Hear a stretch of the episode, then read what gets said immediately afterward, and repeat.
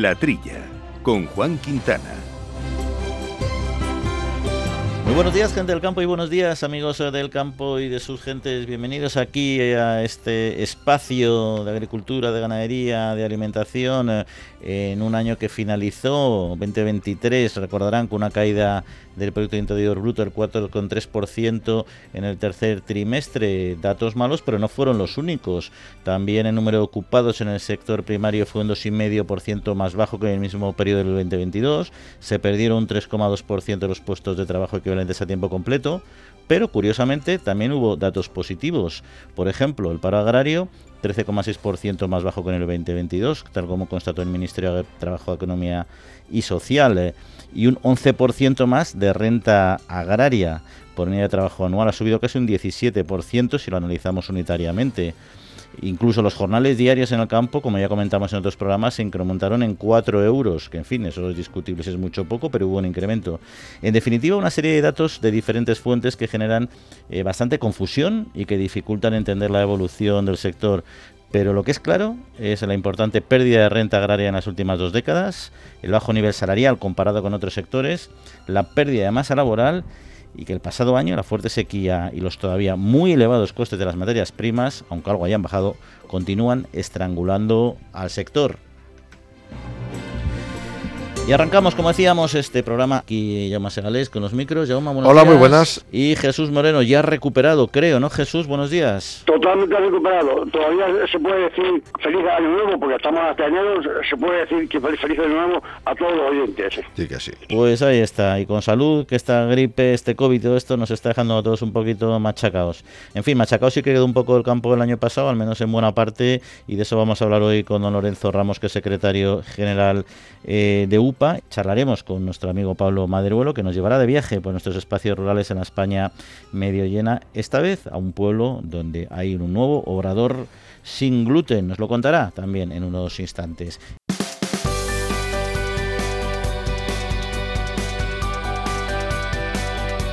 Bueno, pues comenzamos, Jaume eh, Jesús, con una noticia que bien conocía por eh, nuestros oyentes, pero que queríamos también comentar aquí, que es eh, la prueba, el decreto anticrisis que incluye mm. la rebaja del IVA de los alimentos. Sí, se ha añadido una cosa en ese debate kafkiano para muchos medios que se produjo el pasado miércoles.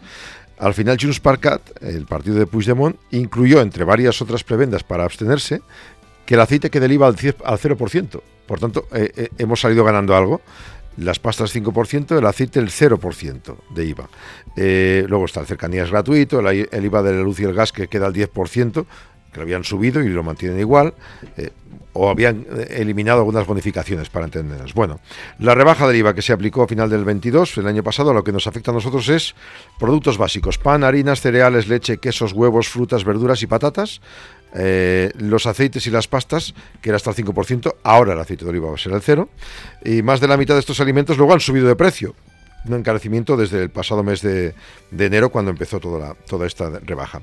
Harinas y otros cereales han bajado un 1%, pastas alimenticias el 3%, la leche entera el 0,2%, la desnatada el 2% y los aceites que no son de oliva han bajado un 28%. El resto de alimentos afectados por la rebaja o supresión del IVA pues han quedado más o menos con un 1% por encima, el pan, el queso el, el 2%, ha aumentado un 4% los huevos, las frutas el 15%, legumbres el 14% y las patatas el 10%. Eso era previsible porque aunque te rebajen el IVA no significa que los agricultores no puedan cobrar lo que necesitan eh, en cada momento. ¿no? De acuerdo a los datos oficiales, la cesta de la compra se ha encarecido un 9% en este, desde noviembre a noviembre, frente al 3,2% del, del índice de precio al consumo general. Eso es el dato más o menos y por tanto pues seguiremos como estábamos ahora. Había pedido tanto algunos sectores de carne como el Partido Popular que se extendiera la rebaja del IVA a carnes y pescados, pero han dicho que no es. ¿Cómo lo ve Jesús? Que, no, que, que es curioso que estamos reivindicando poner el, IVA de aceite a 0% varios meses y hasta que no hasta que no se le ha ocurrido al señor Puigdemont meterlo, pues, pues no lo han aprobado. Es una pena que, al señor Puigdemont no le, no, no, no le importe a la carne y el pescado, porque seguro que si pone la condición de poner cero, cero IVA a, carne y al pescado, también lo hemos conseguido. Es decir, que para conseguir algo, en vez de pedirlo al ministerio, hay que pedírselo al señor Puigdemont. Sí, sí, esto no las eh, cuestiones que a todos nos preocupa. Pues fíjate, en todo este debate político que ha habido eh, esta semana también está hablando de Puigdemont las concesiones a, a la, gestión de la, de la migración y aunque no tiene que ver en este caso con Cataluña, sí sobre todo con Andalucía y con Huelva porque arranca el programa que contrata en origen a migrantes para la recogida de la fresa. El programa de migración circular dicen que no se puede saber ahora la cifra de empleos que se van a cubrir todavía. Con este programa, el año pasado llegaron 16.000 marroquíes a trabajar a diferentes campañas eh, agrícolas, eh, 15.300 en la, la, Fresa, en Huelva, otras 1.000 personas en tareas del campo en Albacete, Castilla-La Mancha y Segovia. Eh, para el 24 las ofertas van a ser para países con los que tenemos suscritos acuerdos, Colombia, Ecuador, Marruecos, Mauritania, Ucrania, Honduras, República Dominicana y Guatemala. Eh, en esta edición se podrá autorizar ofertas que sean orientadas de otros países siempre y cuando haya un principio de reciprocidad de igualdad. Eh, a ver, aquí el tema está en que añaden el modelo de contratación fijo discontinuo, que permitirá a estas personas trabajar un máximo de nueve meses al año y las ofertas de empleo deberán contener un número mínimo de cinco puestos de trabajo. O sea que los van a contratar como fijos discontinuos, supongo que se irán a su país de vuelta después de los tres meses mm. y tendrán derecho a volver a trabajar. La misma persona.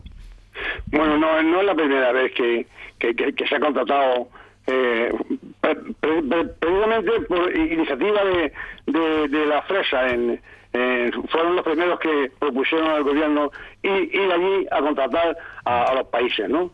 Y lo, han hecho con la Fresa, lo han hecho con, con legisladores, en fin, con otros sitios. A mí lo que me extraña es, bueno, el convenio que han hecho con Colombia, Ecuador, Marruecos es el país que más gente pone en la fresa, además por cercanía, y entonces yo dudo que, vengan a la fresa de, Colombia o Ecuador y que luego terminada la campaña se, se, tengan que venir otra vez a, su país. Creo que ese, acuerdo tan general mm, será por cuestiones políticas o, de, pero en fin yo no veo que que, que, venga gente de Ecuador a, una campaña de defensa y, cada, año, ¿no? Sí, efectivamente, Ecuador es más complicado. Marruecos es más próximo, pero bueno, en todo caso veremos porque una cuestión eh, eh, un poco un poco compleja lo que es la gestión y la movilidad, ¿no? Y hablamos de Marruecos, nos vamos a ir ahora eh, Alemania en concreto, porque, en fin, siempre asociamos a los franceses y a nosotros porque lo conocemos nuestra realidad más próxima, lo que son las protestas, etcétera, del sector. En Alemania se suelen ver menos, pero esta semana sí, los agricultores alemanes se han movilizado contra el recorte de, los, de las ayudas. Sí, ha habido eh, acciones descentralizadas en prácticamente varias regiones de Alemania, ciudades grandes como Berlín, Hamburgo, Bremen, caravanas de tractores y también eh, muchos agricultores, ¿no? que se quejaban precisamente pues, el, de que van a cortar el subsidio al diésel agrícola. están recibiendo ahora mismo 21,48 céntimos de, por litro de diésel. Quisieron eliminar el subsidio en un paquete de recortes para ahorrar 30.000 millones de euros, porque el constitucional en Alemania es mucho más serio que aquí y dice, oye, usted tiene que revisar las cuentas porque esto no cuadra ni a martillazos. Bueno, que se han enfadado. Y una cosa que han añadido, las gasolineras han publicado en los tótems, donde se ponen los mm. precios, eh, un añadido que es el precio sin impuestos. Que el otro día preguntando yo a las gasolineras de España decía, pues el precio sin impuestos aquí de un litro de gasolina o de gasóleo que está en 1,6, 1,9 sería más o menos 0,7, 0,9. Claro, cuando tú vas a poner gasolina y eres transportista y ves que eh, te saldría 0,8 el litro y te están cobrando 1,8, y no te dan los 20 céntimos, pues es cuando te enfadas más. Ya, esto no está claro, está claro. Y en el sector agrario también, eh, de, alguna manera, que son grandes usuarios de combustible, también tienen sus propios eh, problemas. Jesús, ¿cómo ves el, asunto este de, Alemania? Pues lo, que veo que lo que veo que, es general esta falta de rentabilidad que, que, tiene el campo, ¿no? Porque es un país como Alemania, donde el, problema no es la sequía precisamente, y sin embargo, fíjate que, la evolución es que el, gobierno, que es que es socialdemócrata con los verdes, pretende ahorrarse 30 mil millones, claro, a costa de, los agricultores. Y, esto han dicho que, que, de eso nada. Quiere decir que la, la agricultura está, está decaída en toda Europa. Pues hay, que hacer, algo con, ella. yo creo que ahí todos los agricultores y todos los productores en toda Europa están igual. Mm. Eh, cada país intenta sacar pecho de lo suyo, pero realmente lo están pasando mal igualmente. Les sumen los insumos en todas partes, habrán tenido también sus crisis de climáticas y tienen su manera de vender como pueden. es, verdad que, que, Alemania tiene un sector también un poco, un poco singular, o sea, no está sometido a las tensiones climáticas. Bueno, ellos tienen sus, sus, sus crisis de frío, que es verdad que las heladas también nos afectan a muchos de, sus cultivos, pero, pero simplemente es que es una cuestión casi de, de, carácter, ¿no? Uno siempre asocia al agricultor alemán en estos países nórdicos, es mucho menos habitual movilizarles. Por digo que, es curioso porque es un país en que hay cosas de, otro tipo, pero que aparezcan en el campo para, para mí es un poco novedoso, ¿no? No lo pasa con Francia, que están siempre, siempre protestando, pero Alemania, esto es un síntoma eh, negativo, eh, de que un, país como Alemania eh, tenga esta postura con razón, seguro que, que, la tienen contra el gobierno por, por estas por, este recorte de las ayudas. O sea, que son, Ten en cuenta, Jesús, que Francia, en Francia cuando se dio el año pasado se dio parda. O sea, en Francia como la líen, la líen. Agricultores, eh, eh, chalecos eh, amarillos o quien sea. Ahí sí que no paran hasta que ceda el gobierno. Sí, ya, ya digo, pero es que eso es más corriente, pero que, que, que Alemania, yo, yo no, no, no, no tengo mucha idea de que haya protestado estos últimos años. Eso, eso, quiere decir que, que hay, aquí hay una alerta en general en, Europa de falta de rentabilidad en el campo. ¿eh? Esto tienen los gobiernos que, que eh, dejárselo ver, ¿eh? porque si, si no se produce, no se come. Claro, efectivamente. Bueno, pues este es el primer bloque de análisis eh, de la actualidad de nuestro sector, pero hay otras muchas cuestiones que tenemos que abordar, en, por ejemplo, cómo ha ido el 2023 y cómo va a ir el 2024. Exacto.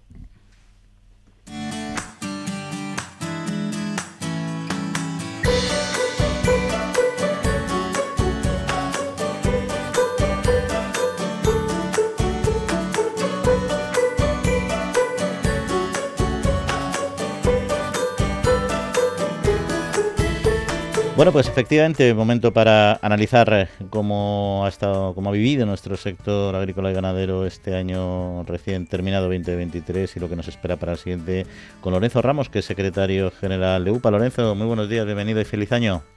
¿Qué tal? Buenos días, feliz año. Bueno, ¿cómo ha sido? ¿Cómo ha sido el 2023? ¿Tan malo como lo hemos ido pintando regularmente?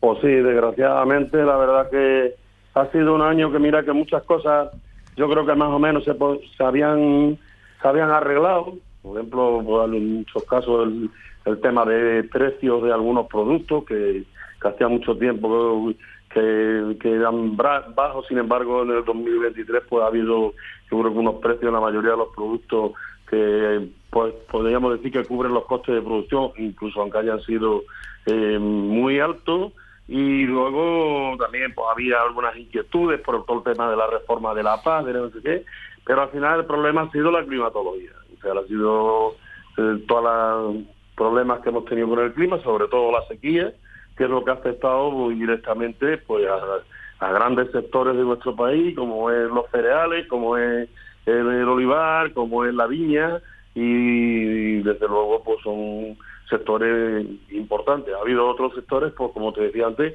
que han ido relativamente, relativamente bien, como el sector lácteo, el sector del porcino, eh, las propias frutas y hortalizas, pues también no ha sido un mal año, que en algunos sitios también han tenido problemas, no por la sequía, sino por las heladas últimas de la primavera, pero mm, la verdad es que yo creo que, que un año que podía haber sido bueno, con carácter general, pues la verdad es que no lo ha sido porque desgraciadamente pues el tiempo también se nos pone en contra. ¿no? ¿Y ahí el, ha habido alguna, para paliar un poco estos daños producidos por la climatología tan adversa, el seguro agrario ha, dado respuesta al sector? Bueno, seguro ya sabes que al final, bueno, seguro ha pagado y el seguro, eh, la gente que lo tenía contratado, pues en la mayor parte de los casos, pues han tenido acceso a indemnizaciones. Pero que al final en el, seguro agrario, digamos, es como un ingreso mínimo vital que tienes ahí por si pasa una desgracia, pero no es lo que son, eh, lo que tú tendrías en unas condiciones normales eh, con tu cosecha y con unos precios en condiciones. Entonces, bueno, pues sí, ha habido muchas indemnizaciones y, y, esto está haciendo que incluso el propio seguro pues, se esté planteando si es viable o no es viable cosa que nosotros decimos que el seguro tiene que existir y tiene que seguir eh, potenciándose, incluso estamos hablando de que se universalizara, que fuera un seguro eh, obligatorio con que, en el que cada uno luego pudiera elegir hasta qué cosas contrataba, pero ya te digo, la verdad es que al final cuando el seguro mm, te cubre, nosotros tenemos fruta, hemos tenido unos granitos, pero han sido poco, poco que, te han afectado a la comercialización de, de la fruta que teníamos en el campo, pero sin embargo luego la indemnización pues era la mínima, ¿no? O sea que, realmente pues eso al final no, no te da para decir eh, saco el año adelante, ¿no? Y en todo este, eh, toda la situación geopolítica tan compleja que ha habido, ya no me refiero a lo de Israel, que quizá a nivel agrario pues pueda afectar menos, sino sobre todo el problema de Ucrania, Rusia, ¿hasta qué punto ha perjudicado o no al, sector?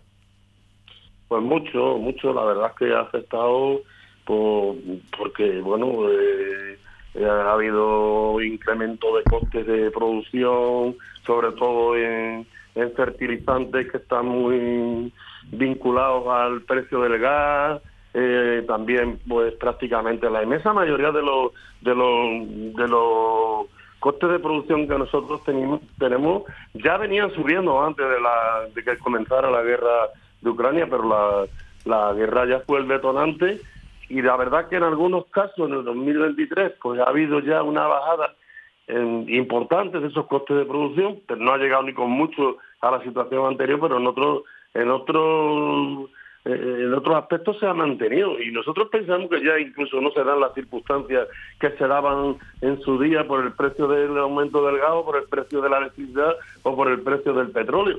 Pues resulta que eso ha, bajado, sin embargo nosotros seguimos pagando caro. ¿no? Y, también ha sido un año, bueno, hemos tenido seis meses de presidencia eh, española. ¿Cómo la, la, valoraría desde la perspectiva de, nuestro sector agrario y alimentario? Bueno, pues la verdad es que esto de, la, de las presidencias de turno de la Unión Europea, pues nosotros pensamos que debería servir para algo más, ¿no? O sea, que el propio país pudiera marcar su agenda y decir oye, pues aquí en qué, nos, en qué nos interesa avanzar o en qué no nos interesa avanzar, pero la verdad es que nos encontramos con que viene muy condicionada la agenda con temas que están prácticamente cerrados por parte de, eh, de la Comisión Europea, con los propios, con el Consejo Europeo, con los consejos de ministros, y bueno, pues ha centrado en, algunas cuestiones, ha habido algunos avances importantes relacionados con el tema del etiquetado de la miel y algunas cuestión más, pero hay muchas cosas abiertas, muchos frentes, sobre todo en lo que afecta a mm, la gente que está en contra de, de los sistemas de producción que tenemos, con la utilización de productos fitosanitarios, el tema de bienestar animal, todas estas cuestiones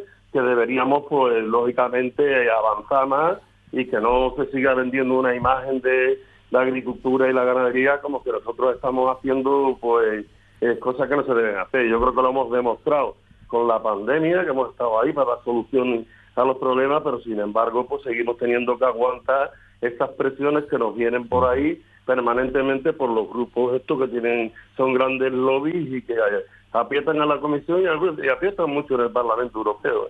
Pues a ver si aguanta ahora la presidencia belga estas presiones y otras que le van a venir. Eh. Lorenzo, Lorenzo Ramos, secretario general de UPA, pues muchas gracias por eh, acompañarnos aquí en los micrófonos. Un saludo. Venga, muchas gracias, un abrazo y feliz año. ¿eh?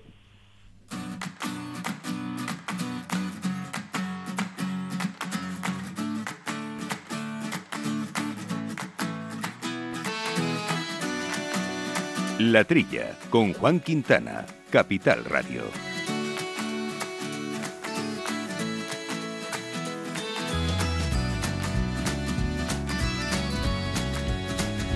Bueno, pues eh, temas eh, que comentar hay varios, pero vamos un poco escasitos de tiempo y vamos a si abordar uno que sí me interesaba y seguro que a Jesús también, porque le encanta el mundo del vino y de los aceites, y es que España se consolida como líder mundial en producción de vinos y aceites de oliva al superar los 3 millones y medio de hectáreas. Hay que decir que estos son datos de Ecocampo, que es quien se encarga de, compra y venta de terrenos eh, pues, que sirven para estas superficies. España es líder en aceite, eh, produciendo olivares, 2.600.000 hectáreas. España representa el 62% de todo el aceite de oliva de la Unión Europea, el 17% de la producción mundial y el 65% es para exportar a 160 países. En cuanto a viñedos, Principal eh, extensión mundial, 933.000 hectáreas, 646.000 de secano, 287.000 de regadeo, de regadío. El 96% del viñedo está en territorio de alguna denominación de calidad, 96%, y el 98% es uva para vinificación. La producción ha aumentado a 44.000 toneladas en la última década, gracias a un mejor rendimiento y productividad y el trabajo que se hace en cada uno de los cultivos. O sea, somos líderes en ambos sectores. Habrá que sacar pecho de esto, digo Jesús. Bueno, desgraciadamente, desgraciadamente esto no no no se no, no se compadece este liderazgo en producción con el liderazgo mundial en comercio. ¿eh? Ya lo hemos dicho por activa y por pasiva, que los precios medios del vino de España de exportación están muy por debajo del precio medio de exportación de Italia y de Francia, y los aceites, pues ya sabemos eh, lo que pasa, que se, se, van a estar llevando los, nuestros aceites a Italia para, para ellos exportarlos. Quiero decir que esos líderes en estas y en ambos cultivos eh, no, no, no, no, no, se comparece bajo, mi punto de vista con ser líderes mundiales en, el comercio. ¿eh? Una cosa que me llama mucho la atención es el precio, que, que, que una hectárea, según Cocampo, una hectárea de, de, de viñedo, 94.000 euros, y sin embargo, eh, bueno, se será en precio medio, porque claro, no lo mismo una hectárea de, de, de, de, viñedo de la Mancha en secano que una hectárea de viñedo, eh, por ejemplo, en La Rioja o, en la, Ribera del Duero. Y luego del olivar, 44.000 euros una hectárea. Que, que sea casi, que, que, sea la mitad del olivar con la, con, la, con la del vino, a mí me extraña mucho cuando es, el que está siempre en alza es el aceite. y, ¿eh? Pues eh, así, y de todos modos, como son datos, como dices, en fin, eh, los datos que tenemos de la Organización Internacional del Vino dicen que España este año está en tercera posición en producción de vino, detrás de, Francia y de Italia, pero bueno, al final esto... Claro, que hablan de superficie. ¿eh? Por eso digo, este es de, que compra y vende terrenos. Es distinto, como decía Jesús, es distinto que la producción. Si juntamos aceite y vino, sí que somos los primeros, eso seguro. En fin, Jesús, pues muchas gracias, como siempre, por tus siempre acertadas valoraciones y hasta la semana próxima. Un saludo a todos, adiós. Bueno, y finalizamos con una noticia breve. La contratación de seguros agrarios crece el 16% en 2023 y supera los mil millones de euros por primera vez. El capital asegurado marca récord por noveno año consecutivo al crecer un 3% hasta superar los 16.900 millones de euros, impulsado por el aseguramiento de las principales líneas eh, de seguro. Oye, pues nada, yo me... Que, vaya muy bien y hasta la próxima. Pues un saludo, pasen buena semanita, en siete días volvemos a estar con ustedes y cuídense como siempre.